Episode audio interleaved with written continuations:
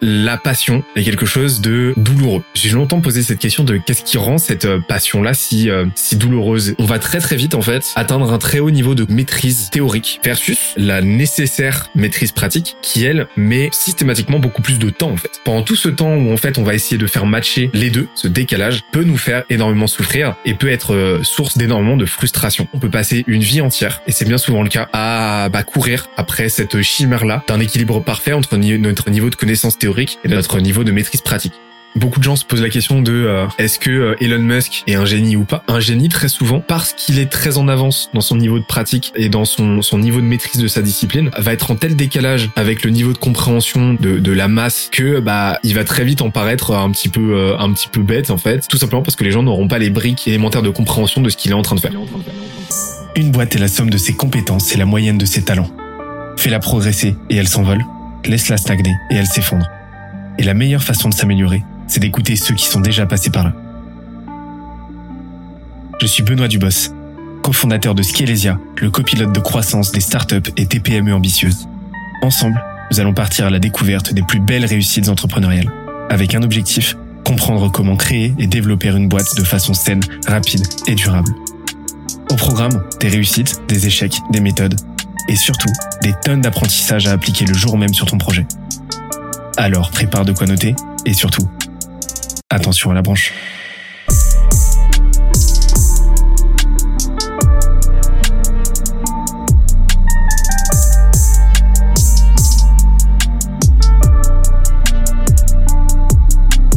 Let's go. On est le 22, le jeudi 22 décembre. Il est 15h44. Je suis très en retard parce que j'ai promis à Alexandre, le monteur des épisodes des Jeunes Branches, que je lui enverrai l'épisode ce matin. Je suis pas en avance, mais on va quand même prendre tout le temps qu'il faut. Aujourd'hui, c'est un petit peu spécial parce que j'ai pas d'invité. En fait, l'invité, c'est moi et mon bloc-notes. Bloc-notes. Quand je dis bloc-notes, c'est les notes de mon téléphone. Hein. J'ai euh, j'ai un iPhone. Et en fait, l'idée, c'est de profiter de cet épisode un petit peu hors série, on va dire. Il y a pas mal d'épisodes hors série en ce moment.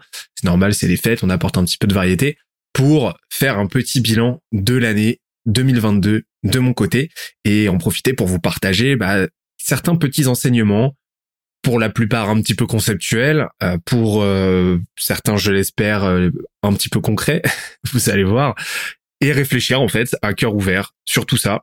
Une sorte de petit bilan philo, philo intellectuel de l'année pour en, en, faire la rétrospective et voir avec quel type d'enseignement, avec quelle euh, nouvelle perspective on peut appréhender 2023, que d'ailleurs je vous souhaite la plus fada possible. Parce que c'est fondamental de savoir à certains moments se poser. Et, euh, et, et, cette année, un de mes gros, un, des gros changements que j'ai opéré, c'est que je me suis mis à noter systématiquement les réalisations que je fais au quotidien, les prises de conscience, et, euh, et, et, je me suis dit que ça serait une bonne idée de, de, de partager tout ça avec vous. Je je sais pas du tout dans quoi je m'embarque, honnêtement. On est dans un épisode, comme d'habitude, comme je le fais en fait dans les intros, à cœur ouvert, complètement freestyle, et, euh, et on verra où ça nous mène, tout simplement. Vous allez voir que je vais essayer de me dépatouiller avec certains aspects, avec certains points que je, je vais vous partager, parce que ça sort complètement de ma tête. J'ai absolument pas cherché à disserter dessus au préalable. Donc j'y vais sans parachute. Mais vous allez voir, on va s'éclater. Avant toute chose, n'oubliez pas que c'est ultra important pour nous. C'est ultra important pour le format, pour le podcast, pour continuer à vous envoyer toujours plus de valeur et de contenu, que vous preniez le temps vraiment. Plusieurs choses. Première chose de nous, mettre une note, idéalement maximale, sur la plateforme d'écoute de votre choix, donc sur la plateforme sur laquelle vous êtes. Prenez littéralement 5 secondes en même temps que je suis en train de vous parler là pour mettre 5 étoiles, mettre un petit commentaire. Ça fait vraiment toute la diff hein, d'un point de vue algo. Donc faites-le, SVP. Et n'oubliez pas aussi que un des plus gros vecteurs de croissance d'un podcast, c'est bah, déjà le fait que vous reveniez. Donc si vous revenez toutes les semaines, sachez que c'est vraiment génial de vous avoir à bord avec nous. Et surtout, partagez-le autour de vous. Partagez-le, envoyez-le à un pote, envoyez-le à un collègue, envoyez-le à votre CEO. Euh, si vous êtes CEO, envoyez-le à un autre CEO. Si vous êtes CEO, envoyez-le à vos salariés et parlez-en en ligne. Vous savez que On envoie du lourd. En tout cas, on essaye sur Instagram là depuis quelques semaines. Ça prend bien d'ailleurs. Ça prend bien. Donc abonnez-vous, taguez la page Les Jeunes Branches, faites du contenu dessus. Et vous allez voir que plus on sera nombreux, plus on pourra inviter du monde. Et plus on pourra s'éclater. Et plus on pourra investir dedans. C'est ce que je vous partage toutes les semaines. C'est la petite requête que je vous fais. Mais c'est vraiment fondamental dans une logique de pérennité de ce format que perso, je m'éclate à faire et que je compte bien continuer de faire quoi qu'il arrive. Mais pour l'heure, j'aimerais bien qu'on fasse un petit euh, état des lieux très vanitymétrique, très chiffré de mon année pour que vous voyez un petit peu bah, vers quelle direction tout ça évolue et euh, dans quelle direction on, on s'engage pour 2023 euh, et j'espère, j'espère que vos chiffres sont nettement meilleurs que cela et S'ils le sont pas, bah, j'espère que ça vous encouragera, que ça vous motivera, que ça vous inspirera à aller comme nous on va le faire, comme on s'apprête à le faire, à aller tout tuer en 2023. Quelques chiffres euh, pour le podcast déjà. Donc euh, on, on, est en train, on s'apprête à franchir la barre là des, des 150 épisodes publiés. On a lancé euh, le podcast en mars hein, pour info. alors je, prends en compte les extraits parce que vous savez qu'on balance à chaque fois.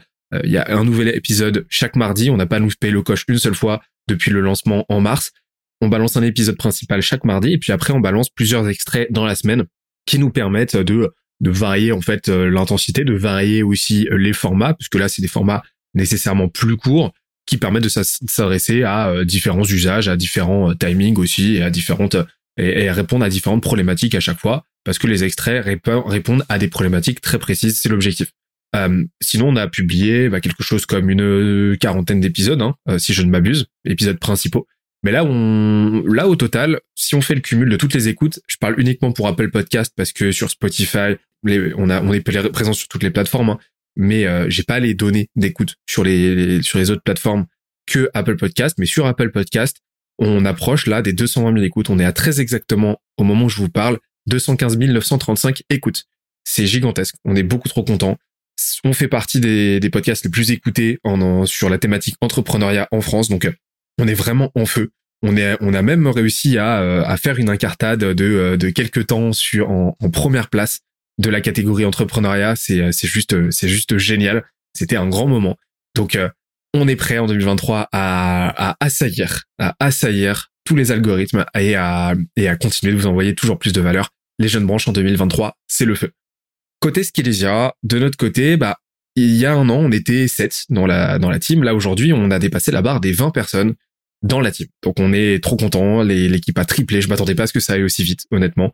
Il y a une grande différence entre le plan et sa réalisation et là je me suis mangé euh, la réalité de, de plein fouet avec une vraie intensité, avec une vraie accélération et pourtant 2022 c'était l'année de la consolidation, ce qu'on a appelé de la validation de notre côté. On avait énormément de, de, de, choses à, à éprouver, à itérer, à travailler.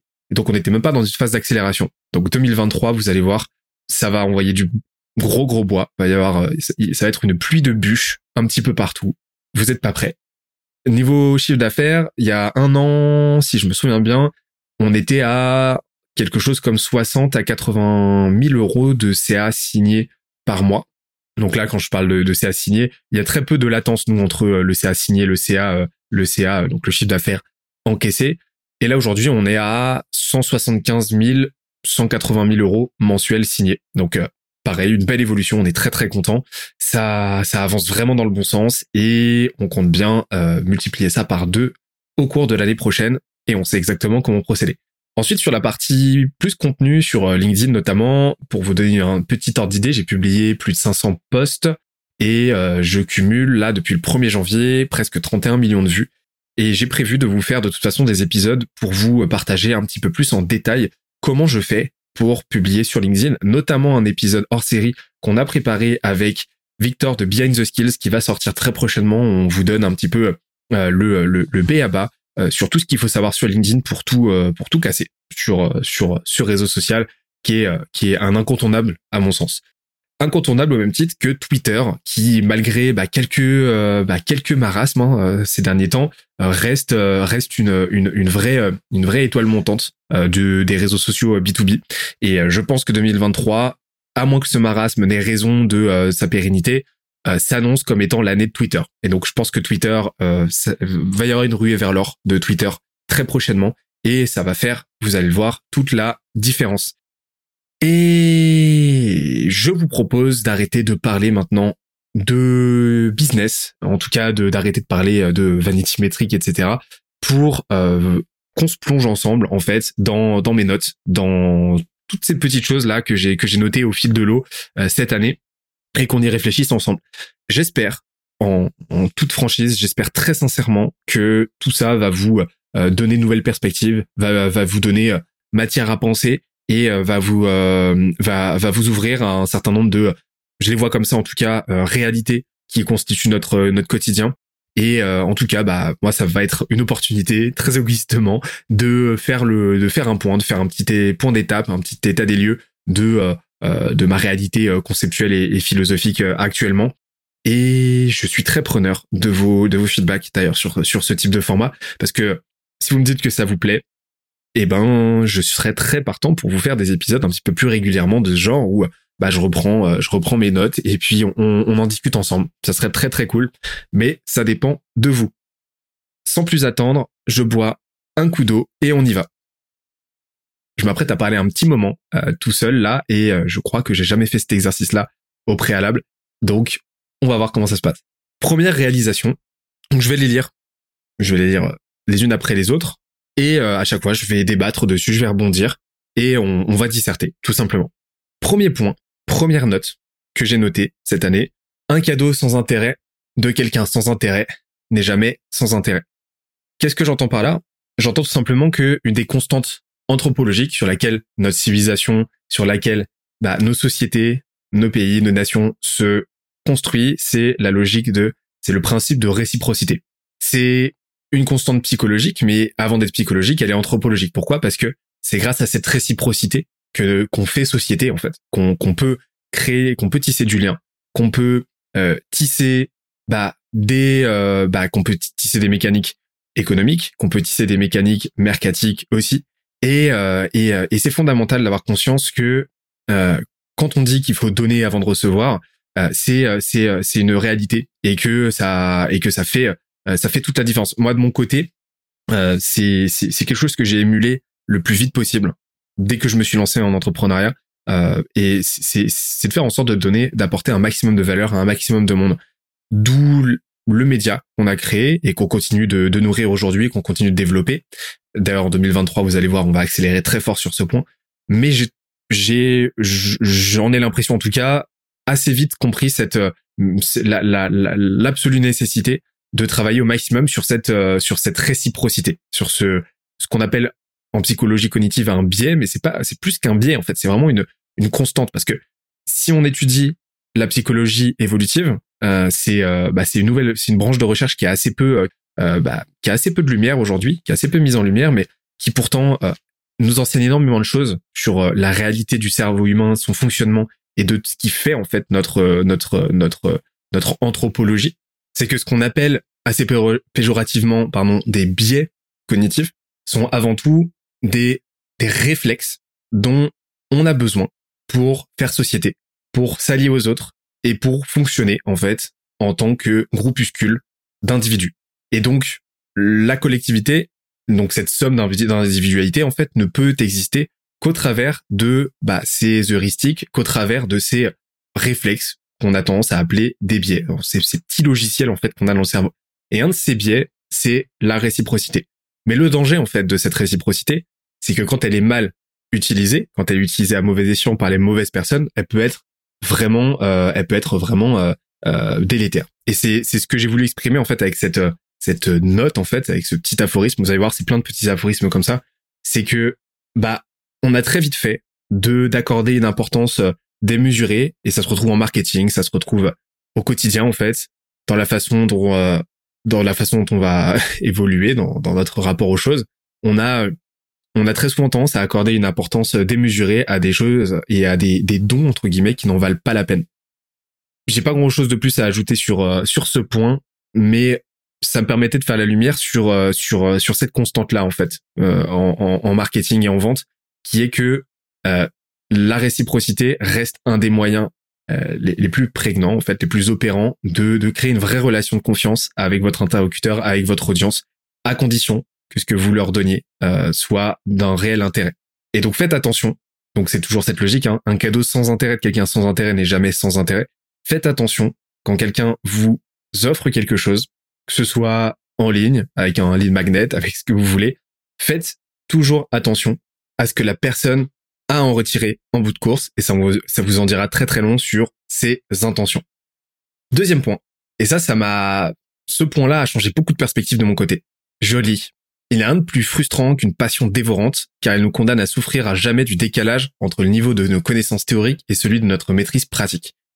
en fait, ça m'a donné un petit peu le vertige, cette prise de conscience, parce que j'ai réalisé à quel point la passion est quelque chose de finalement euh, douloureux. Quand je parle de passion, je parle de, de je parle au-delà du hobby, je parle de quelque chose qui euh, nous dévore de l'intérieur et qui nous enjoint à consacrer énormément de, à y consacrer énormément de temps, d'énergie, de ressources. Et en fait, j'ai, je me suis longtemps posé cette question-là vis-à-vis des choses qui personnellement me passionnent et euh, vis-à-vis de euh, des choses qui passionnent mon entourage. J'ai longtemps posé cette question de qu'est-ce qui rend, qu'est-ce qui rend cette euh, passion-là si si douloureuse, si à la fois stimulante, dévorante dans le bon sens du terme, mais en même temps si douloureuse, si parfois et bien souvent même au-delà de parfois, si désagréable. C'est tout simplement parce qu'en fait, une passion, ce qui détermine une passion, elle se caractérise en fait par un, très haut niveau de connaissances théoriques. Pourquoi? Parce que on va y consacrer énormément de temps. Donc on va se renseigner, on va s'entourer, on va euh, lire, on va on va consommer du contenu, on va euh, on va très très vite en fait atteindre un très haut niveau de de, de, maîtrise théorique de euh, des, des, des bah de ces de ces composantes versus et, ça en fait cette cette connaissance théorique parce qu'on est passionné, on va mettre très peu de temps en fait à la développer. On va mettre très peu de temps à emmagasiner ses connaissances. Versus, c'est euh, la, la, nécessaire maîtrise pratique qui elle met systématiquement beaucoup plus de temps en fait. Pourquoi? Parce que la pratique, la maîtrise pratique, l'expertise en tant que telle découle de l'expérience. Et l'expérience, bah, il y a une une durée incompressible en fait à laquelle il faut s'adonner et qu'il faut être prêt à se manger, à se manger dans les dents. Et ça peut être très chronophage, ça peut demander beaucoup de temps. Et, euh, et, et, pendant tout ce temps-là, pendant tout ce temps où en fait on va essayer de faire matcher, de faire rejoindre les deux, notre notre expertise, notre niveau de maîtrise pratique et notre connaissance théorique, bah pendant tout ce temps-là, ce delta entre les deux, ce décalage, bah, peut nous faire énormément souffrir et peut être euh, source d'énormément de frustration. Et donc, bah moi, ce que une fois que j'ai pris conscience de ça, en fait, j'ai j'ai compris toute la beauté d'une passion, mais j'ai compris aussi bah à quel point une passion en elle-même peut être un, vrai sacerdoce et à quel point on peut passer une vie entière et c'est bien souvent le cas à bah, courir après cette chimère là d'un équilibre parfait entre notre niveau de connaissance théorique et notre niveau de connaissance euh, notre niveau de maîtrise pratique. Et d'ailleurs, c'est un truc quand on, on poursuit le raisonnement, très souvent ce qui est indicateur d'un d'un talent particulier voire même d'un du, du, génie dans une dans une dans une dans une thématique précise, dans un domaine précis, c'est quand la personne concernée, quand la personne qui est dotée d'un talent hors norme, bah inverse le paradigme en fait, inverse cet équilibre là et euh, et dont le niveau de connaissance théorique est nettement supérieur, c'est-à-dire de façon vraiment observable à son niveau de maîtrise pratique. Pourquoi? Parce qu'elle est tellement douée qu'elle n'a pas besoin d'opérer, elle a pas besoin de creuser plus que ça le sujet, ça lui vient relativement entre guillemets naturellement. Et donc c'est un moyen assez simple finalement d'évaluer le euh, d'évaluer la, la, la, tendance au génie euh, d'une personne vis-à-vis de sa pratique de telle ou telle de telle ou telle discipline. Troisième point, la vie expose à trois dangers existentiels se laisser abattre par les souffrances du passé, se laisser tétaniser par la peur du futur ou se laisser endormir par le confort du présent. Alors on rentre dans euh, dans le dans le métaphysique, mais c'est quelque chose que j'ai observé chez beaucoup de personnes de mon entourage. C'est une conflictualité très bloquante, très paralysante vis-à-vis de des trois des trois temporalités qui sont bah le passé, le présent et le futur. Et c'est une une incapacité donc due à, un passif, due à des blocages, à, à réconcilier en fait les trois et à tout simplement avancer. Et en fait, pourquoi? Parce que bah justement, le passé va être motif à l'origine de de souffrance, euh, de trauma, euh, à l'origine de euh, de frustration, de conditionnement, qui vont dans le présent, euh, qui vont dans le présent nous amoindrir.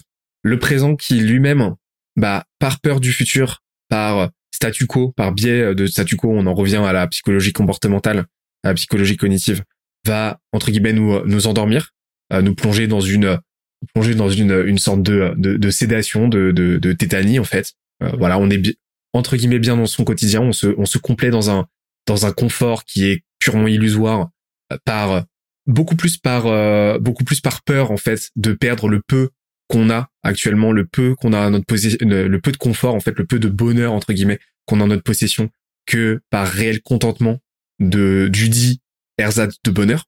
Et justement, on en revient à euh, cette ce que j'appelle la tétanie de la peur du futur. C'est-à-dire cette cette peur panique que j'observe chez beaucoup beaucoup de gens en fait et qui me, me désole cette peur panique est, est, super illusoire, hein, que le futur, en tentant de changer le présent, devienne encore pire. Et, on en revient en fait à un, manque congénital de, confiance, de confiance en soi, congénital. C'est peut-être pas, c'est carrément pas le terme, mais vous avez compris. Pourquoi c'est pas le terme? Tout simplement parce que c'est quelque chose qui est rémédiable et j'en viens au fait que, bah, une fois qu'on a compris que, bah, les trois en fait se nourrissent les uns les autres, que le passé, le futur et le présent euh, se s'interconnectent et euh, peuvent euh, être à l'origine bah, soit d'une d'un cercle vertueux ou d'un cercle ou d'une spirale spirale descendante en fait et eh ben cercle vicieux. C'était ça le terme qui que j'avais en tête. Et eh ben c'est là qu'on se rend compte que c'est il est tout à fait possible d'enrayer la machine. Et donc moi ce que j'aurais tendance à recommander même si c'est je suis pas du tout coach en développement personnel ou quoi hein, mais ça serait de déjà commencer par le commencement et de commencer par ce qui très souvent nourrit en fait les deux autres, ce qui va être à l'origine du, du fuel de, euh, de la matière sur la base duquel ce cercle vicieux va, va fonctionner, c'est euh, d'aller travailler sur son passé en fait et de réfléchir, de faire son anamnèse, de faire sa psychothérapie euh, si nécessaire, mais de réfléchir à ce qui dans le passé nous a causé, ce qui dans, dans le passé en fait est à l'origine de ces traumas, non pas pour non, non pas pour les contempler, mais en fait pour en connaître un petit peu plus sur notre mode de fonctionnement et comprendre ce qui aujourd'hui nous plonge dans cette torpeur, à la fois euh, à la fois vis-à-vis de cette ce confort euh, bah, très très illusoire et en même temps euh, ce qui ce qui nous ce qui nous nous tétanise vis-à-vis du futur. Et donc cette prise de recul pour moi elle est absolument nécessaire et de mon côté bah j'ai j'ai fait ce travail là enfin je je continue de le faire et ça ça m'aide énormément. Ça m'aide énormément et, et plus je creuse, marrant parce que plus je creuse, plus je contemple plus je j'explore le passé sans le contempler encore une fois. C'était pas le bon terme non plus. Mais plus plus plus je l'explore et, et plus je suis euh, j'atteins un niveau de, de, de limpidité, de lucidité vis-à-vis de qui je suis, de comment je fonctionne et ça me donne un, un mode ça me donne un mode d'emploi qui est juste extrêmement euh, extrêmement puissant en fait sur moi-même, sur ma personnalité et ça me permet d'articuler un, un, un, un quotidien, un présent et donc de préparer un futur qui me convient chaque jour un petit peu plus. Et c'est pour ça en fait que j'ai noté cet aphorisme. C'est parce que cette temporalité et cette euh, cette euh, trinité en fait temporelle, bah une fois qu'on on a appris à jouer avec, et eh ben j'ai le sentiment du haut de mes 29 ans qu'elle fait euh, toute la différence. On en vient au quatrième point. Je lis. Dans la même idée, nous n'avons au final que trois besoins existentiels qui régissent tous les autres. Être considéré, être rassuré et ne pas être oublié je me pose très souvent, bah, en tant que euh, entre guillemets marketeur, parce que mon métier c'est pas le marketing, mais euh, ça reste une des composantes clés de euh, ce que je fais au quotidien. Je me suis très souvent posé la question du, besoin. Qu'est-ce qu'un besoin? Qu'est-ce qui constitue un besoin? Et une fois qu'on s'est posé cette question très métaphysique, de quoi nos besoins sont faits? C'est-à-dire, quelles sont les grandes typologies de besoins? Alors, tout de suite, vous allez penser à la pyramide de Maslow, qui pour moi, qui pour moi tient bah, et un framework très intéressant et une matrice très intéressante pour, pour justement cartographier un certain nombre de choses. Mais j'avais besoin de, de, quelque chose de plus, euh, de, de, de retracer en fait la généalogie euh, des besoins vers quelque chose de, de plus euh, entre guillemets, encore une fois métaphysique et, et, et comprendre vraiment en, en, profondeur vers quoi, bah, autour de quoi tous ces besoins, ces besoins-là s'articulent. Et en fait, j'ai identifié trois grands besoins et, et qu'on retrouve qu'on peut euh, qu'on peut établir et qu'on peut valider à toutes les échelles euh, de complexité, euh, c'est-à-dire l'échelle anthropologique, biologique, sociale, culturelle, etc. Premier besoin, c'est être considéré. être rassuré ensuite, et enfin ne pas être oublié. Être considéré, c'est-à-dire bah, être reconnu par par son entourage. Donc là, on, on, on, retrouve cette idée de, de, de statut, cette idée d'existence, cette idée de d'accomplissement, et donc cette idée de conquête du futur. Donc on retrouve cette idée de dans les trois, hein, cette idée de, temporalité, c'est-à-dire que être considéré pour ce qu'on s'apprête à faire, mais être considéré pour ce qu'on a fait. Donc ce besoin en fait de reconnaissance de notre passé. Ensuite, être rassuré. Pourquoi être rassuré? Parce que bah on est dans un monde qui est extrêmement euh, qui est extrêmement anxiogène, qui peut être extrêmement euh, violent et euh, et dont dont l'avenir, dont le futur à la fois de ce monde, donc le futur de notre, de notre société, le futur collectif, mais donc par extension notre futur individuel, sont plus qu'incertains. Et ça, c'est une constante, hein. une constante historique, c'est-à-dire que euh, on peut euh, on peut dire ce qu'on veut. Euh, je pense que malgré malgré l'évidence qu'aujourd'hui on est dans une période qui est quand même assez complexe à l'échelle de l'humanité, bah à cette même échelle de l'humanité de l'humanité cette cette angoisse était omniprésente. Et je pense qu'il y a eu peu de périodes dans l'histoire où la quiétude était de mise en fait. Et ben en fait on a ce besoin-là d'être rassuré, de s'assurer que notre futur sera à minima aussi confortable ou alors moins douloureux ou tout aussi douloureux, pas plus, pas moins, idéalement moins euh, qu'aujourd'hui. Et donc être rassuré aussi par rapport euh, bah, à qui on est, par rapport à euh, à la reconnaissance de nos pères. Et en fait, ce besoin de réassurance, il est il est il est il est il est observable et il est il est variable. C'est-à-dire qu'il y a des individus plus ou moins enclins qui vont plus ou moins exprimer ce besoin-là de réassurance et qui vont plus ou moins le, le pourchasser. Mais on en est tous fait en fait, on en est tous pétris. Et dernièrement, cette idée de ne pas être euh, oublié, c'est pour moi le, le besoin qui est à l'origine de cette peur là qu'on a de, de la mort parce que euh, parce que à bien y réfléchir en fait euh, si on a si on réfléchit un petit peu à, à l'approche épicurienne de la mort bah personne ne sait véritablement ce qu'est la mort en tout cas quel en est le, vécu euh, quelle en est la substance une fois qu'on est dedans en fait quand on est dedans bah on n'est plus là pour pour verbaliser donc pour verbaliser ce qu'on voit et ce qui s'y trouve. Donc euh, personne ne sait. Tant qu'on est vivant, on ne sait pas de quoi la mort est faite. Et donc en fait, bah, cette peur de la mort incombe beaucoup plus à, une peur d'être euh, oublié une fois qu'on est mort justement. Et, et d'où l'idée que, euh, d'où le fait qu'énormément de gens bah, poursuivent cette poursuivent leur temporaire, enfin poursuivent leur immortalité, poursuivent poursuivent leur et, font font en sorte de laisser derrière eux bah, le plus gros patrimoine possible, de conquérir un maximum de choses, euh, de d'accomplir un maximum de choses de leur vie euh, dans une dans une dans une certaine frénésie pour certains, tout simplement par peur de l'oubli. Et, et, et, ça fait écho justement à, à une des euh, à, à, la peine ultime euh, qui était qui était par moment infligée, pendant, notamment pendant l'Antiquité, qu'on appelle la damnatio memoriae. C'est tout simplement le fait de rayer quelqu'un de la surface de la terre, de faire en sorte bah, qu'après sa mort, plus aucun souvenir de lui ou d'elle, de cette personne, ne subsiste en, en le rayant des archives, en, faisant, en faisant en sorte de la faire complètement disparaître. Et, euh, et quand on voit un petit peu la, la violence et le vertige existentiel que ça provoque de s'imaginer ça, de s'imaginer subir ça, on comprend que la peur de l'oubli, ben en fait, elle, elle prévaut, elle, elle s'inscrit au-delà de la peur de la mort. Et donc finalement, bah, on, on en vient à cette euh, prise de conscience, et en tout cas, c'est comme ça que j'ai tendance à l'articuler, que bah, les trois grands besoins existentiels, les trois grands besoins sur lesquels tous les autres se bâtissent, parce que les autres ne sont que des ramifications en fait de ces trois grands besoins, c'est être considéré. Parce que si on n'est pas considéré, si on n'est pas regardé par les autres, eh ben on, on ne peut pas exister, tout simplement, parce qu'on a besoin de l'autre pour exister, pour se reproduire, pour euh, bah, faire perdurer sa, sa lignée euh, génétique. D'où le fait qu'on consomme, qu'on pourchasse du statut, qu'on accomplisse des choses. On a besoin d'être rassuré aussi parce que on souffre dans notre quotidien, on souffre dans notre biologie, on souffre dans notre psychologie, on souffre, euh, on souffre à, tellement de niveaux qu'on a ce besoin-là de s'assurer que demain sera meilleur. Et on a besoin de pas être oublié, euh, de pas être oublié. Et c'est pour ça que on est en quête de statut. C'est pour ça qu'on est en quête de de legacy, qu'on dit en anglais. On est en quête de d'accomplissement. Et finalement, bah en fait, cette peur de l'oubli là, euh, ce, ce besoin-là de subsistance de notre mémoire, bah finalement, il pourrait limite englober les autres. Et j'en ai fini avec ce point je bois un petit coup d'eau et on continue.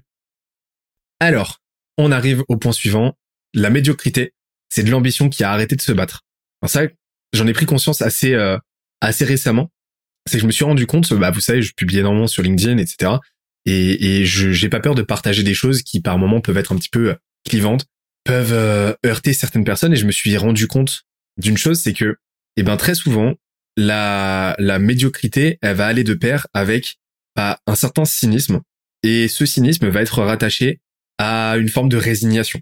C'est-à-dire très souvent, les gens que j'appelle médiocres, donc les gens médiocres, euh, pas, pas, pas médiocres dans leur essence, mais médiocres dans leur existence, c'est-à-dire dans, dans leur façon de vivre leur quotidien, c'est-à-dire que eux-mêmes, si on retraçait la généalogie de leur pensée, la façon dont ils se perçoivent, eh ben, on, on aurait très vite tendance à, à observer, à comprendre euh, qu'ils ont une très basse estime d'eux-mêmes, et ben qu'en fait, ces personnes-là, par résistance médiocre, euh, ont tout simplement arrêté de, de se battre, de, de bosser, de faire en sorte de s'améliorer dans euh, le sujet en question, dans le sujet qui est débattu, dans le contexte donné, quoi.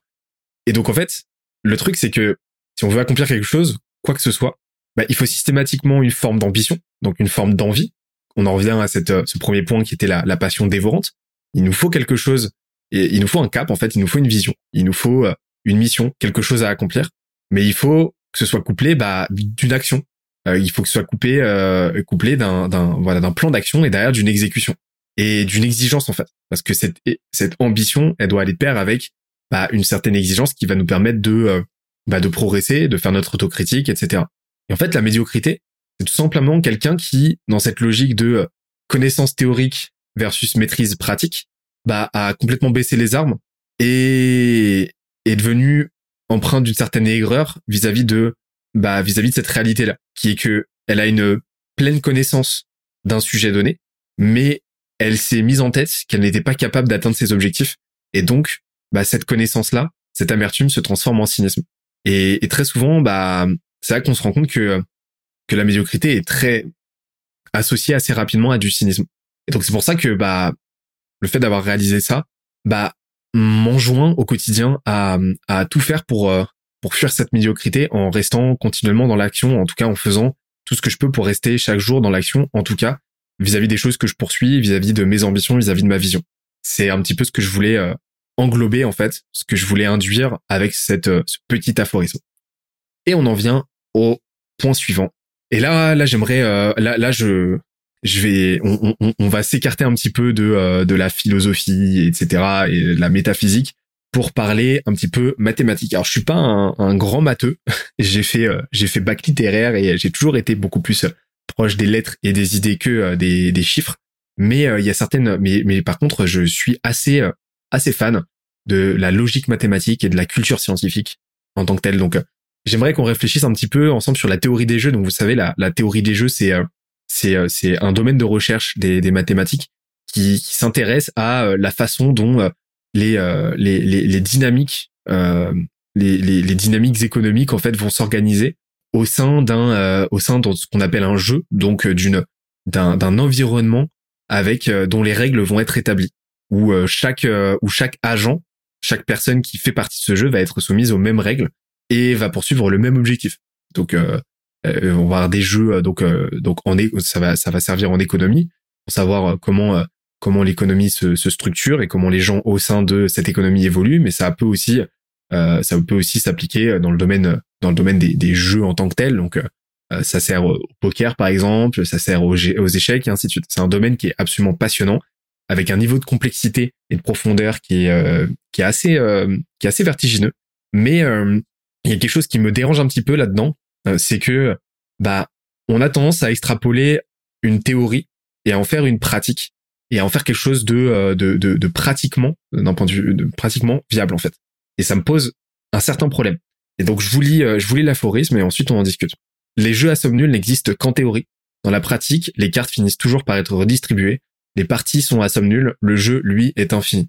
En fait, quand quelqu'un nous parle de quand quelqu'un nous parle de d'économie, quand quelqu'un nous parle de, de marketing, quand quelqu'un défend cette, cette idée très erronée selon moi que la concurrence est, est, euh, est une notion viable en entrepreneuriat, en marketing et ainsi de suite, et eh ben il va invoquer en fait cette idée de théorie euh, des jeux et cette idée de cette sous-composante en fait de ce concept de jeu à somme nulle en disant qu'en gros les gains des uns sont les pertes des autres.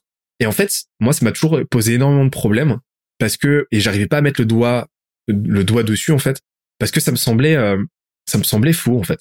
Ça me ça me semblait pas pertinent et ça me semblait être une vision très tronquée d'une réalité qui est beaucoup plus complexe. Et j'ai compris j'ai compris qu'en fait ce qu'on appelle un jeu à somme nulle, c'est tout simplement une photographie à un instant T d'un jeu qui est discontinu, qui est, qui est continu en fait, qui, qui ne s'arrête jamais de, tourner. Et, et si on prend le jeu économique par exemple, si on prend euh, euh, le jeu entrepreneurial, si on prend euh, euh, au sein d'un secteur d'activité donné par exemple, et eh ben on va se rendre compte que les ressources sont sans cesse redistribuées.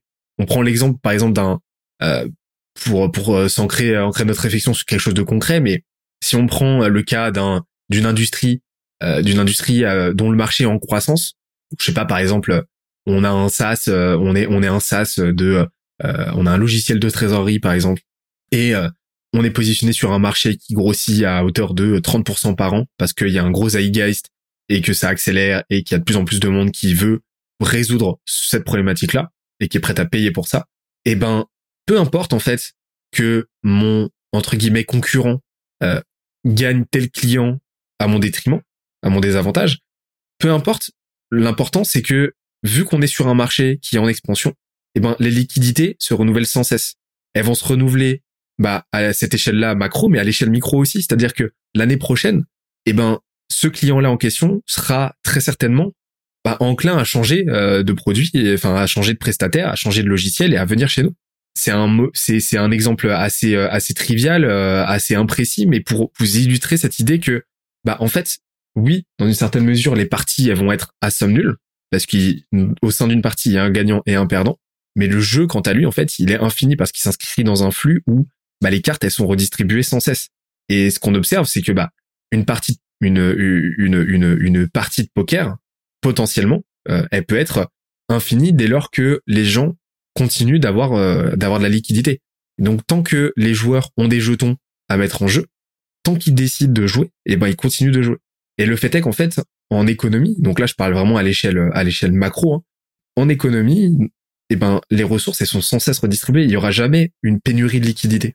Et sur l'échelle, sur, sur le temps long, en fait, bah, ces liquidités finiront toujours par euh, être rebattues en brèche et par être euh, réattribuées. Et, euh, et donc, je voulais vous faire, part, en fait, de cette réflexion que bah, le jeu à somme nulle, ce, ce concept-là, qui est très hermétique et qui pour moi ne, ne correspond qu'à certaines conditions qu'on ne peut pas observer, observer dans le monde réel qui est ouvert et éminemment chaotique, chaotique en fait, eh ben, n'est selon moi pas un bon outil pour appréhender le réel et c'est pas un outil très opérant selon moi pour appréhender le jeu entrepreneurial.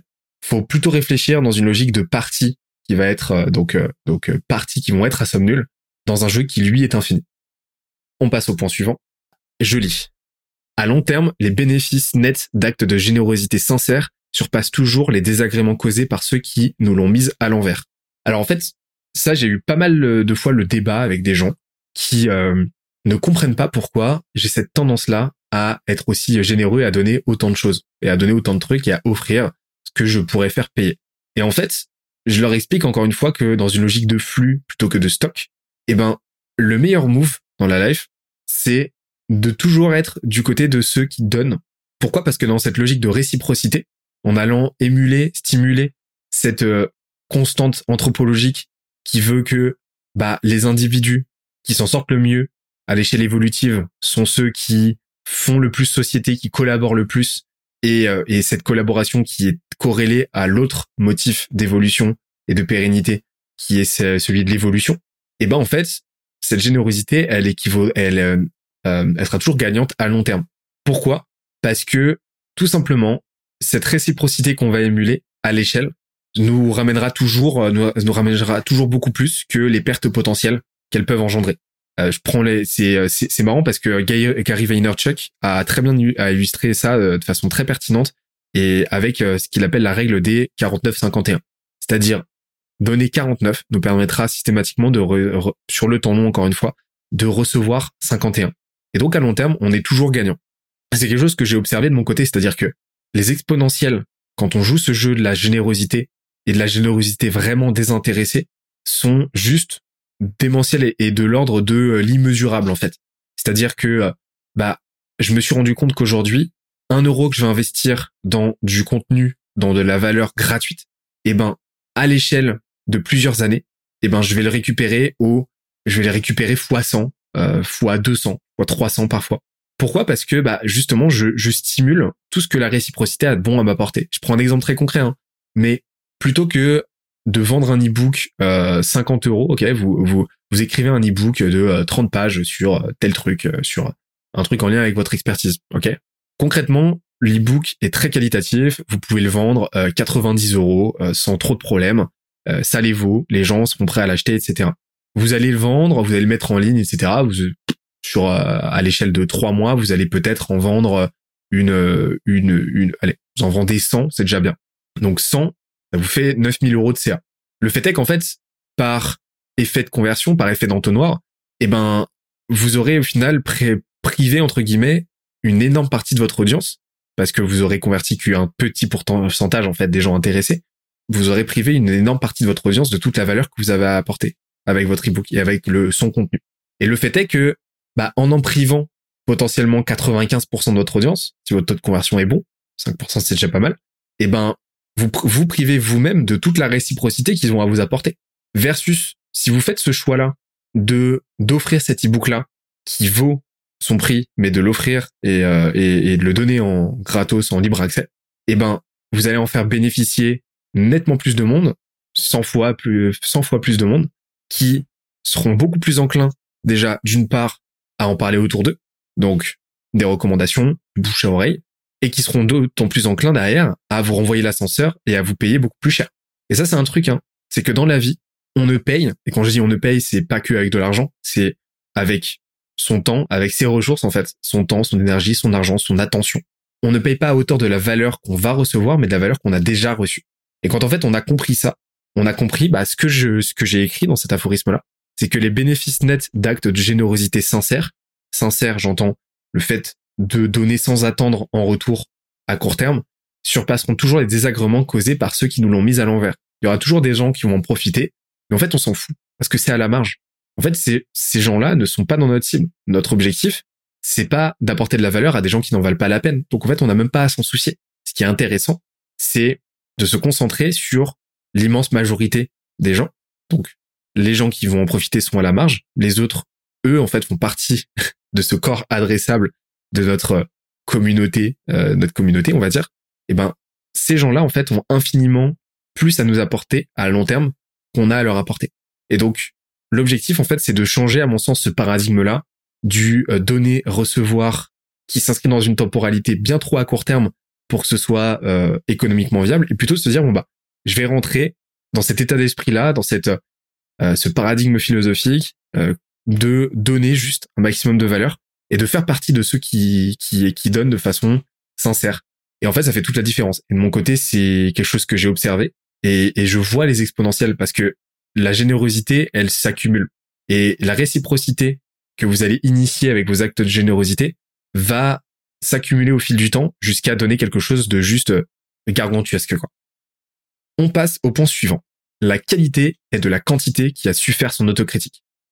Alors ça, c'est un grand débat que j'ai, euh, ou alors que, que j'observe très souvent. C'est ce débat de euh, qualité versus quantité, notamment en ce qui concerne le contenu. Donc le contenu, c'est, c'est un gros sujet aujourd'hui. Euh, je vois énormément de... Enfin, c'est, ça fait partie des, des thématiques, des thématiques les plus discourues au quotidien. Et normal parce que pour moi, 2023 sera l'année du média, où, où le meilleur moyen de tirer un avantage évolutif en tant qu'entreprise ou en tant qu'individu, c'est de créer son média. Donc c'est tout à fait normal qu'on se pose cette question-là de la qualité versus la quantité. Et c'est quelque chose qu'on peut extrapoler, enfin, non seulement au contenu, mais qu'on peut extrapoler à n'importe quel domaine dans la vie. Et je me suis très souvent posé cette question-là de est-ce qu'il vaut mieux commencer par par faire quelque chose de de très bon, donc de la quantité, ou est-ce qu'il faut plutôt pourchasser la qualité? Et pour moi, c'est pas des choses qui sont mutuellement hermétiques, mais c'est des choses à prioriser. Et en fait, je me suis rendu compte d'une chose en fait, c'est que la la la la, la, la qualité ne découle que d'une chose, elle ne découle que d'une quantité plus ou moins élevée sur lesquelles, la base de laquelle on a itéré en fait. Donc c'est, si on observe, bah, les meilleurs euh, basketteurs, les meilleurs entrepreneurs, les meilleurs commerciaux, les meilleurs écrivains sont juste des gens qui, peu importe en fait leur capital sociaux, euh, socio-économiques, culturels, intellectuels de départ, peu importe leur carte de départ, on fait ce choix-là de reproduire, de reproduire les mêmes actions le plus longtemps possible et à chaque fois de tenter de faire un petit peu mieux que la fois précédente. Donc en fait, cette qualité-là, cette excellence qu'ils ont atteint à terme n'est que la résultante logique, l'output logique de cette quantité qu'ils ont investi et dans laquelle ils ont investi la majeure partie de leur temps, de leur énergie. Et donc en fait, il y a quelque chose de, euh, de proportionnel en fait. Il y a une corrélation directe entre la fréquence, la quantité de travail qu'on va accomplir, la quantité de nos itérations, la compétence avec laquelle on va et, et, et le l'exigence avec laquelle on va autocritiquer, on va on va critiquer, on va analyser ce qu'on a produit et l'augmentation progressive de la qualité qu'on la qualité de notre travail. Donc en fait pour moi c'est un non sujet, c'est-à-dire que les deux sont sont connectés et, et la, la qualité n'est la qualité donc je parle sur la qualité en flux, hein, pas de la qualité en stock, c'est-à-dire bah oui on peut avoir la chance du débutant, on peut faire quelque chose de très très bien une fois, mais euh, mais la qualité qui va s'observer sur le long terme, eh ben ne peut s'accomplir, ne peut s'obtenir que au prix de euh, qu'au prix d'un nombre incommensurable de de de répétitions, tout simplement. Je bois un petit coup et on part. Alors là, on attaque un gros sujet de mon côté qui me plaît pas mal. Et je suis curieux d'avoir votre avis d'ailleurs, mais euh, ça, ça m'a, ça m'a pas mal ouvert les chakras une fois que j'ai réalisé ça. Je vous le dis, la pensée est circulaire et pas linéaire. Si on fait se confronter suffisamment longtemps deux avis extrêmes et opposés, ces deux avis euh, extrêmes et opposés finiront toujours par se rejoindre. Qu'est-ce que j'entends par là? Eh ben, j'entends que très souvent, enfin systématiquement en fait, on a tendance à représenter la pensée ou les pensées, donc des pensées qui vont être bah, par définition qu'on va vouloir en tout cas par définition opposer, on va les représenter sur un planisphère, sur euh, euh euh, sur une ligne en fait continue où en fait chaque avis va se positionner sur cet axe-là, cet axe linéaire. Donc on va avoir les deux avis extrêmes qui vont qui vont être le plus éloignés l'un de l'autre, qui vont occuper chacun un bout de cette ligne-là, de cet axe-là, et, qui et, et, deux axes en fait, enfin deux deux avis qui géographiquement par définition par représentation sur cet axe-là, euh, sont, euh, sont juste incapables de euh, se rejoindre de quelque manière que ce soit. Et donc c'est quelque chose qu'on qu'on observe, par exemple, dans, dans le champ politique, quand on parle d'extrême, extrême droite, extrême gauche, voire même aujourd'hui extrême centre, euh, extrême centre, pardon, sans rentrer dans le dans, dans le débat sur ces questions-là, mais on, on, observe en fait une vraie une vraie polarisation de de la pensée. Et c'est quelque chose qu'on va observer qu'on va observer, c'est-à-dire que à l'échelle, euh, enfin en philosophie aussi. C'est-à-dire que on est soit euh, on est soit utilitariste, soit conséquentialiste. On à l'échelle, bah oui, à l'échelle économique, on est soit libéral, soit socialiste. Et ça pose énormément de problèmes parce que bah, cette polarité, elle crée un hermétisme. Elle crée un hermétisme à la fois bah, discursif dans la façon dont on va discuter des idées, mais aussi donc dans la une, une, un hermétisme philosophique, un hermétisme intellectuel qui fait qu'au bout d'un moment, bah à force de euh, à force de, euh, de de polarité, eh ben on n'arrive plus à se comprendre. Et, c'est quand on n'arrive plus à se comprendre qu'on n'arrive plus à faire société. Et donc c'est vraiment délétère à long terme. Et en fait, je me suis rendu compte de quelque chose, c'est que bah si on retrace, si on fait discuter bah deux personnes, quelqu'un par exemple, je reprends l'exemple du début, mais si on met euh, une personne d'extrême droite et une personne d'extrême gauche dans une salle, que on enlève tous les objets contondants hein, de la pièce, qu'on leur fait boire une tisane et qu'on les fait discuter, eh ben, j'ai l'intime conviction que, au bout d'un moment, à force de les faire discuter, on parviendra à les faire arriver sur un terrain, un terrain qui est, bah, euh, qui est leur leur objectif, leur vision, leurs aspirations communes et leur entre guillemets projet commun. Et c'est là qu'on se rendra compte que leurs pensées, même si d'habillage, elles se ramifient et elles s'orientent en des choix, euh, en des choix, en des visions qui euh, peuvent s'opposer complètement ou alors qui peuvent euh, qui peuvent se euh, qui peuvent diverger, eh ben elles se s'ancreront toujours sur le même terreau, bah, qui est le terreau de de l'anthropo bah, de de cette constante là anthropologique, sociale, culturelle et, et biologique dans laquelle bah, bah qu'on est pour lesquels par lesquels on est tous régis en fait. Et c'est là en fait que je me suis rendu compte que bah la pensée finalement elle est pas polaire comme ça, elle est pas linéaire mais elle est sphérique. C'est-à-dire que bah à l'image d'un d'un hémicycle, hein, euh, comme bah, par exemple l'hémicycle de l'Assemblée nationale, je trouve ça très représentatif en fait. Et ben, ce qu'on voit, c'est que bah c'est quand même assez rigolo. Alors il y avait cette logique là d'acoustique, mais une question d'acoustique et d'architecture à la base, mais mais finalement ça ça ça recoupe pas mal ce, ce concept là que je développe, cette idée que je développe, c'est c'est que bah finalement au lieu de ne pas se regarder et d'être complètement opposés, ben les deux extrêmes dans cette logique là d'hémicycle, dans sa disposition, bah se font face, elles se regardent et que si jamais on on, on, on, tire les lignes de cet hémicycle là, on tire la courbe, ben finalement on n'arrive plus à un, cycle, on arrive à un, cycle complet, à un cercle où bah en fait les deux extrêmes ne sont plus des extrêmes, mais peuvent se rejoindre en fait, se toucher et euh, et, euh, et échanger. Donc c'est pour ça en fait que euh, que, j'ai tendance à aujourd'hui concevoir une pensée comme non plus linéaire mais sphérique et à me dire que bah même si je suis en en désaccord avec quelqu'un un moment donné, eh ben je pourrais toujours trouver un moyen de, le rejoindre un moment de, de, de, contempler son point de vue à lui, de comprendre où il veut en venir, à condition, et ça c'est un nécessaire investissement, à condition d'investir suffisamment de temps et, euh, et d'être prêt en fait à faire ce chemin-là, quoi. Parce que bah qui dit euh, bah, qui dit cercle, qui dit euh, qui dit sphère, dit qu'il y a plus de distance à parcourir. Donc ça demande plus de travail que d'être sur une simple ligne, une simple ligne dans laquelle on va habiter dans son coin, dans son propre à son propre emplacement et on bouge pas quoi. Et donc ça m'a ça m'a permis de m'ouvrir vraiment à euh, cette prise de conscience en fait m'a permis de m'ouvrir vraiment à, bah, à tout ce que euh, à tout ce que à toute la diversité à toutes bah à toutes les ouais toutes les diversités que euh, que que la pensée humaine a à nous offrir et, et m'a permis d'éviter d'arrêter en tout cas de de, de m'offusquer de prime abord même d'avis qui perso vont vont au préalable enfin vont vont de surface me choquer énormément mais j'essaie toujours maintenant de, de creuser et de me dire ok où est-ce qu'elle où est-ce que cette personne va en venir?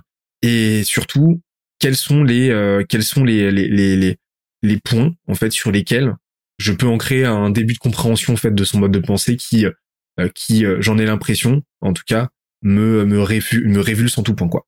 Donc pour moi la pensée elle est non plus linéaire mais maintenant elle est circulaire.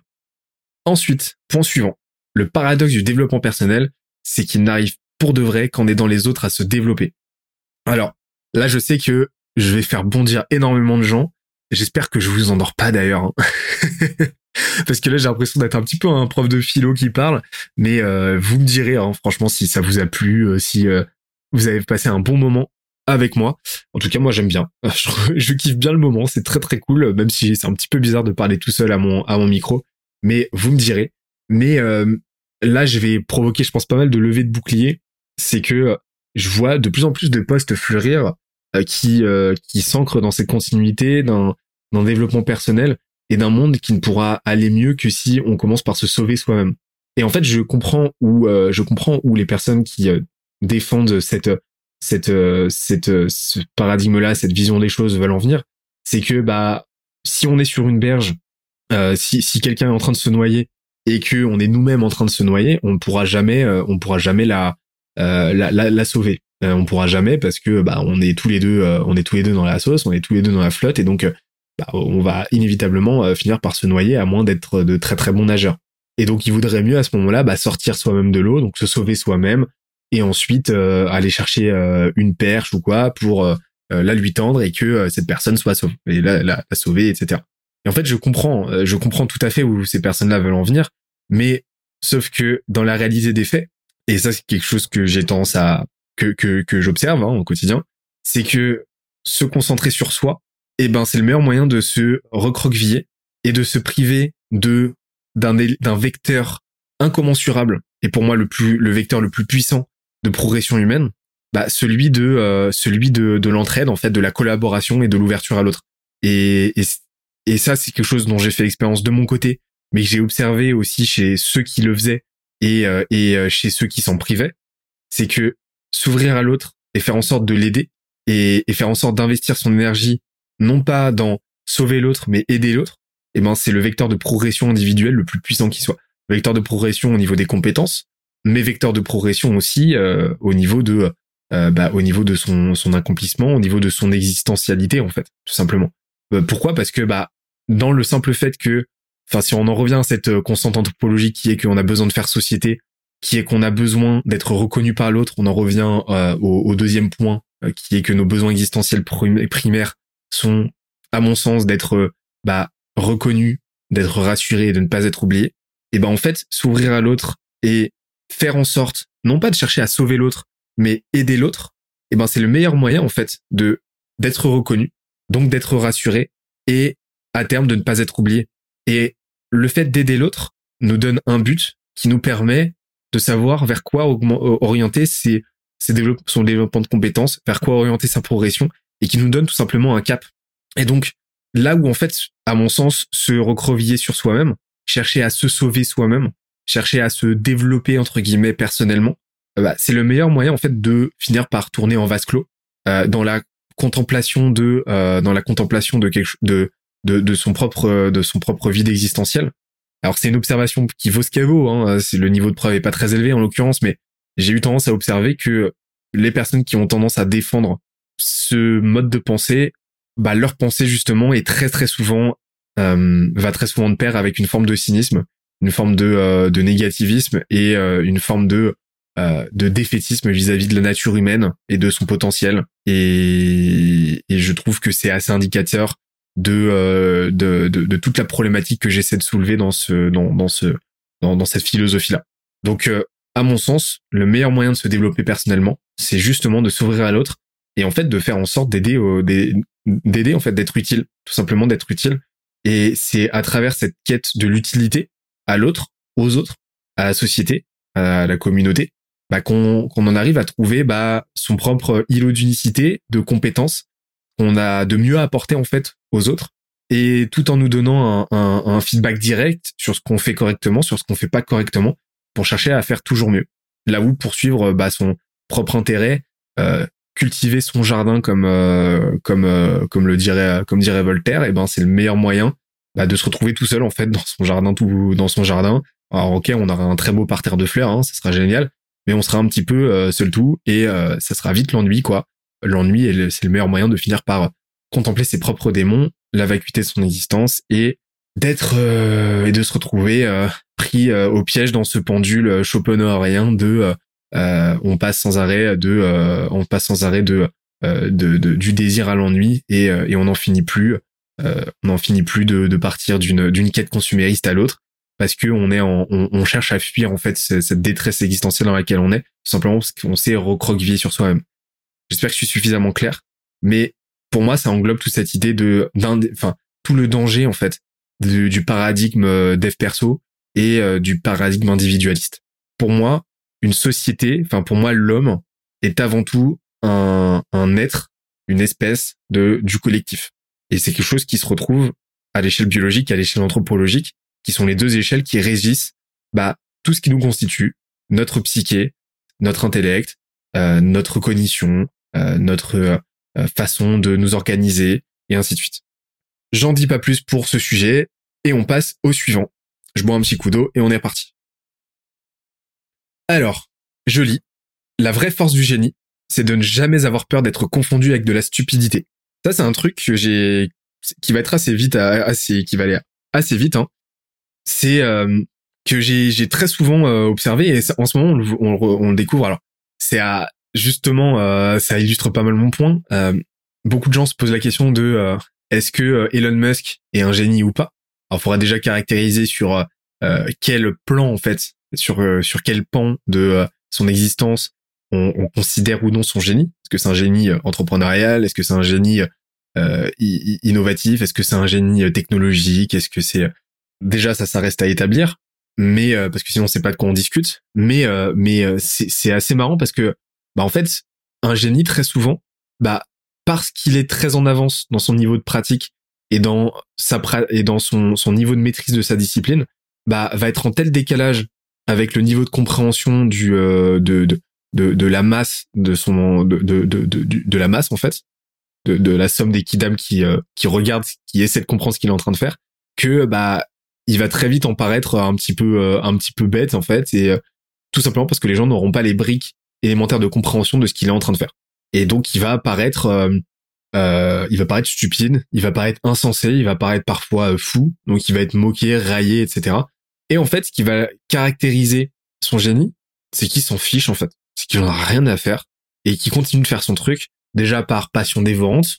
CF, le premier point euh, dont on a parlé tout à l'heure, et, euh, et tout simplement parce que bah lui, les briques, les briques élémentaires de compréhension de ce qu'il est en train de faire, et ben il les a.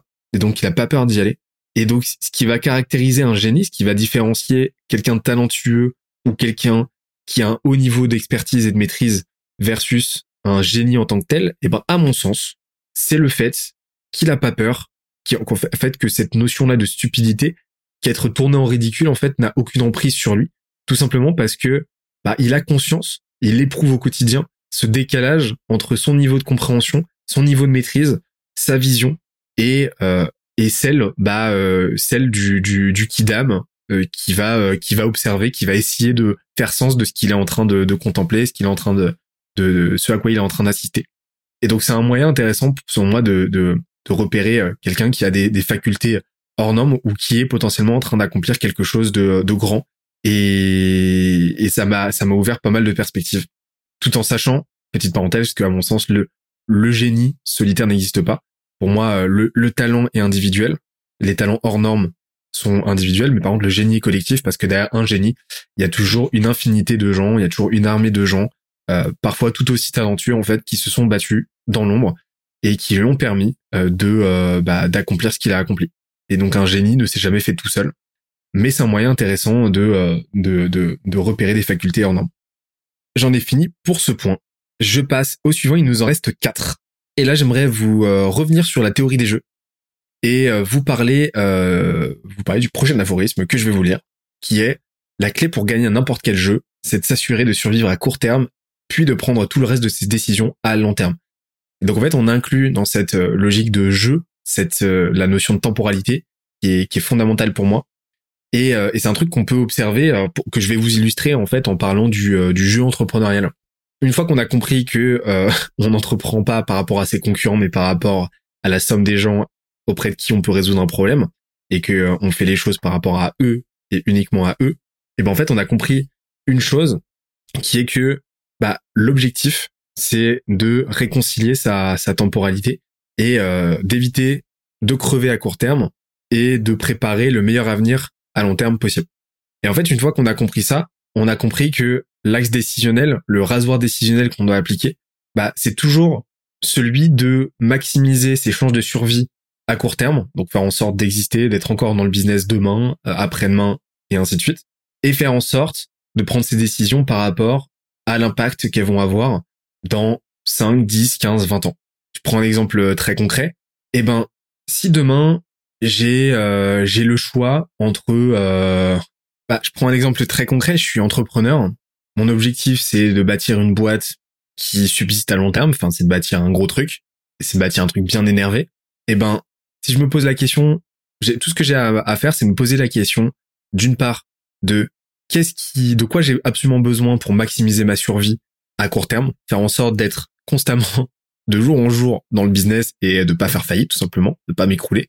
Et deuxièmement, bah, de quoi j'ai besoin pour faire en sorte que bah, cette précarité déjà, je m'en extirpe petit à petit de plus en plus et faire en sorte que bah, cette précarité devienne un empire dans 5, 10, 15, 20 ans, comme j'ai dit tout à l'heure. Et en fait, c'est très très simple. Une fois que j'ai cette perspective-là, bah, je peux apposer en fait des éléments de réponse concrets aux choses. Et ben, de quoi, de quoi j'ai besoin pour survivre demain? ben, j'ai besoin d'argent. Pour avoir besoin d'argent, euh, et ben j'ai besoin de trouver des clients pour trouver des et, et j'ai besoin que ces clients me payent. Donc j'ai besoin d'avoir un minimum de gestion de ma trésorerie, de mes flux de trésorerie pour avoir toujours l'argent sur mon compte, pour pouvoir payer mes salariés, pour pouvoir payer mes prestataires, pour euh, faire en sorte que tout ça, ça se passe bien. J'ai aussi besoin de respecter ma physiologie. Parce que si je suis en burn-out, si je suis complètement explosé, si je dors pas, si je mange mal, je prends des décisions toutes pourries. Et donc, j'ai besoin à tout prix de prioriser ça. J'ai et, donc ça me permet en fait de faire la liste de tout ce qu'il me faut au quotidien pour faire en sorte de survivre ne serait-ce qu'un jour de plus. Donc là, je réconcilie les enjeux à court terme. Et en même temps, ça me permet de faire la passerelle à long terme. Parce qu'à long terme, je peux me poser cette question-là de, OK, comment est-ce que je peux faire en sorte que demain, la précarité dans laquelle je suis actuellement n'existe plus et, euh, et comment est-ce que je peux faire en sorte de bâtir un, euh, un empire euh, bien solide euh, la notion d'empire est relative hein, pour chacun, mais de bâtir mon propre empire, ma propre forteresse imprenable, qui me sécurise à long terme et qui me permet euh, et qui me permet de, de, de, couler des jours à minima un peu tranquille. Bah là, je peux me poser cette question de, ok, à court terme, bah j'ai besoin de signer des clients. mais à long terme, j'ai besoin que ces clients soient contents, restent, recommandent et euh, me, me recommandent, en fassent venir d'autres et ainsi de suite et me payent toujours un petit peu plus. Donc ce que j'ai à faire à long terme, eh ben c'est de bosser sur ma satisfaction client, c'est de bosser sur le meilleur produit possible, de savoir tous les jours un petit peu plus à qui je m'adresse et ce que je peux euh, euh, à qui je m'adresse et pour être toujours mieux positionné, créer l'image de marque la plus euh, puissante possible et faire en sorte que et faire en sorte que que ce, ce patrimoine là patrimoine là pardon marketing etc se renforce constamment. J'ai besoin aussi bah que ma physio bah mes mes enjeux physiologiques se maintiennent. Donc j'ai besoin bah de continuellement m'améliorer sur ce point et de continuellement euh, de, de, continuellement euh, la prioriser. Parce que bah si je suis cramé et si les gens dans ma boîte sont cramés ça se passera pas ça se passera pas bien à long terme. Et parce que bah, bah à partir du moment où on n'est plus en mesure de bosser ben il se passe plus rien. Et finalement et eh ben si je veux que tout ça se passe bien et eh ben j'ai besoin de coupler cette euh, cet enjeu là physiologique d'un de, de, du développement d'un développement constant de nouvelles compétences de nouvelles expertises dont je vais pouvoir nourrir ma boîte parce qu'une boîte c'est la somme de ses compétences, la moyenne de ses talents, de sorte que bah chaque nouveau client soit un peu mieux servi que le précédent. Pourquoi? Parce que je serai toujours meilleur, je serai toujours meilleur pour aller en chercher toujours plus, pour les régaler toujours plus et, ainsi de suite. Et donc développer bah la, le corpus de savoir, le corpus de compétences qui constitue ma boîte et sur laquelle tout se bâtit et sans, sans lequel rien n'est possible. Et donc en fait, se poser cette question-là de, OK, qu'est-ce qui maximise mes chances de survie à court terme et qu'est-ce qui maximise mes chances de réussite à long terme Donc c'est vraiment ce distinguo survie versus réussite. Et ben quel que soit le domaine, ça marche idéalement en fait. Et ça vous pouvez l'appliquer pour pour ce que vous voulez, euh, pour euh, l'écriture, vous voulez être euh, écrivain demain, ben vous pouvez vous poser cette question-là. Qu'est-ce que je dois faire pour faire en sorte de rester écrivain un jour de plus? Et qu'est-ce que je dois faire pour demain être le meilleur, enfin pour dans un, horizon, dans une échelle de temps à bien plus long terme, être un écrivain reconnu, euh, avoir publié, ben voilà, je me poser directement cette question de, ok, l'output c'est ça, maintenant l'input, donc l'effort que j'ai à fournir, ça va être écrire X livres, réussir à publier X livres et ainsi de suite. Donc c'est vraiment, et c'est un framework qui a changé énormément de choses de mon côté. C'est vraiment, posez-vous cette question de qu'est-ce qui maximise vos chances de survie à court terme? Donc continuez, qu'est-ce qui peut vous permettre de continuer à faire ce que vous êtes en train de faire ne serait-ce qu'un jour de plus, tout en, dans le même temps, vous permettant de maximiser vos chances de réussite à long terme. Et en fait, ne vous concentrez que sur ce qui concilie les deux tableaux. Et on peut passer à l'avant, avant-dernier point que je vais vous lire. La raison première derrière 100% des embrouilles, c'est que les parties prenantes n'avaient pas conscience qu'elles ne jouaient pas au même jeu. Et on en revient à la théorie des jeux. Je suis persuadé que c'est un truc que j'ai observé cette année et sur lequel j'ai réussi à faire sens c'est que on joue tous à, nos, propres jeux. On a tous, on poursuit tous des jeux euh, des, jeux qui nous sont propres en fait. On a tous nos propres objectifs de vie et on joue tous au, on, joue tous à des, euh, on, joue tous à des jeux différents en fait. Je vais finir par me répéter, mais je vous donne un exemple très concret. Imaginez que dans une entreprise, euh, il y a un salarié qui qui s'engueule avec sa direction et et qui, qui quitte la boîte en fait qui quitte la boîte, qui se barre parce que et c'est un truc qu'on observe qu'on observe constamment, hein, euh, qui quitte la boîte parce que euh, bah euh, de prime abord, de surface, de façade, ils s'entendent plus avec donc souvent les, les raisons qui vont être invoquées vont être que bah il s'entend plus, il se reconnaît plus dans la vision, qu'il s'entend plus avec son N plus 1, et, etc. Et ben en fait, cette embrouille là, cette dissension à l'origine de ce départ et de cette rupture en fait, et ben elle va découler du fait que bah, les deux parties prenantes, à l'instant T, au sein de ce, cette dissension, ne jouaient pas au même jeu. C'est-à-dire que le salarié, là où le salarié, lui, joue le jeu potentiellement du social, c'est-à-dire que euh, je sais pas, le, le, le, salarié était en train de, de poursuivre un objectif, on va dire altruiste, ou ce qu'il voulait, c'était faire en sorte que euh, euh, chacun, euh, que chacun dans la boîte euh, soit le plus euh, soit les plus euh, épanouis possible. C'est un manager par exemple et lui son objectif son objectif le jeu auquel il joue c'est c'est la maximisation du bien-être de ses de, de ses de ses N-1 de, de son équipe. ça va être par exemple la mise en place de quelque chose de plus d'un mode de fonctionnement au sein de la boîte de plus respectueux de de de de de, de l'humain etc. Et ben l'entreprise elle sa hiérarchie sa direction, quant à elle, jouait au jeu bah du profit, jouait au jeu euh, bah de l'économie euh, et jouer euh, et jouer à un jeu beaucoup plus par exemple politique. Donc de politique interne et ainsi de suite. Et en fait, le simple fait de ne pas jouer au même jeu et a fortiori de ne pas avoir conscience de ce distinguo, bah annihile toute potentielle discussion et annihile toute potentielle bah tout potentiel accord en fait et toute potentielle réharmonie pour la simple et bonne raison que bah, c'est exactement comme si un joueur d'échecs euh, essayait de euh, essayer de, de, comprendre de quoi un joueur de Monopoly veut parler quoi. C'est-à-dire que bah ils ne poursuivent pas les mêmes objectifs, ils ne sont pas régis par les mêmes règles, ils sont pas animés par la même philosophie de jeu et ils sont pas animés par la même expérience, ce qui va nécessairement amener au-delà d'un désaccord en fait une incapacité de prime abord à parler des mêmes sujets en fait, à parler des mêmes choses. Et donc à partir de là, rien n'est possible. Et, c'est quelque chose que j'ai observé et qui, joue, euh, qui, s'observe à, tous les niveaux parce que tout est fractal. Donc tout ce qui peut s'observer à, à l'échelle micro s'observe à l'échelle macro et à l'échelle méso. C'est que bah très souvent, enfin 99,9% des cas, quand deux personnes s'engueulent, elles s'engueulent parce qu'elles jouent pas au même jeu. Et donc un, par exemple, un couple qui va s'engueuler, euh, qui va s'engueuler parce que parce qu'ils n'arrivent pas à se mettre d'accord sur euh, sur euh, sur euh, sur le resto dans lequel aller pour la Saint-Valentin, par exemple. Et ben en fait, l'un des partenaires, lui, va nourrir son sa réflexion parce qu'il joue au jeu de du statut de son côté en voulant aller dans le resto le plus huppé, le plus fréquenté, etc.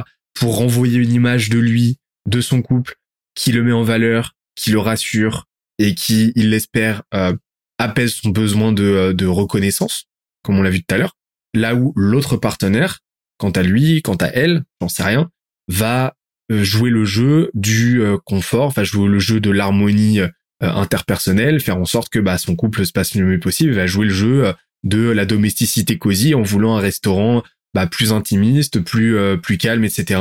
Parce que son jeu à lui, à elle, c'est la pérennité de son couple et, et c'est l'harmonie au sein de son couple et pas du tout le jeu du statut. Et donc ça crée une dissension. Et en fait, le seul moyen de se, euh, le seul moyen pour eux de se rejoindre, c'est à un moment donné de non plus réfléchir en pensée linéaire, mais en pensée circulaire, comme on l'a vu tout à l'heure, et de se, et de d'essayer de réfléchir à ok sur quoi on se rejoint et comment est-ce qu'on peut faire en sorte que les jeux respectifs auxquels on joue, eh ben on, en prenne les briques et qu'on élabore notre un, un jeu qui nous est propre et un jeu auquel on peut jouer mutuellement en fait.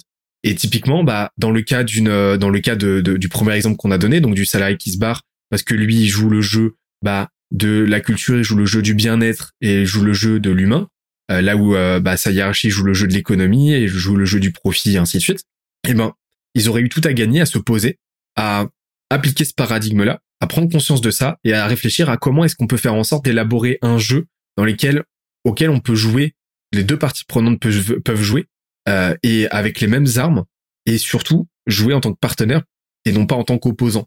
Parce que quand en fait on se comprend pas par par réflexe on va se taper dessus. C'est c'est un réflexe euh, humain, hein, c'est un réflexe. Euh, donc à partir du moment où on joue au même jeu, et eh ben on peut on peut y jouer en collaboration. Et et là bah en fait ils auraient pu se rejoindre sur le fait que bah des salariés plus contents, plus bah des salariés des salariés heureux, des salariés épanouis, je vous apprends rien, euh, des salariés en meilleure santé bah, sont des salariés qui euh, s'engagent plus dans la boîte, qui se barrent moins, qui performent plus et ainsi de suite.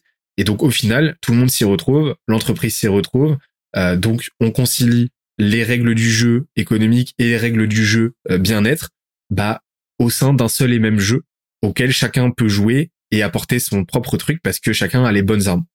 Et idem, bah, idem pour idem pour le euh, bah, pour le couple en fait, bah, une fois que les choses sont mis euh, sont mis en, perspective, bah, ils peuvent se rejoindre sur le fait que euh, bah il est tout à fait possible de trouver un restaurant cosy et en même temps et en même temps en même temps qui qui qui envoie un petit peu d'un point de vue statut, d'un point de vue d'un point de vue flex, on va dire. Et, et en tout cas, bah, les règles sont sont plus ambiguës. Chacun peut se dire les choses et on peut commencer à élaborer un jeu qui nous convient.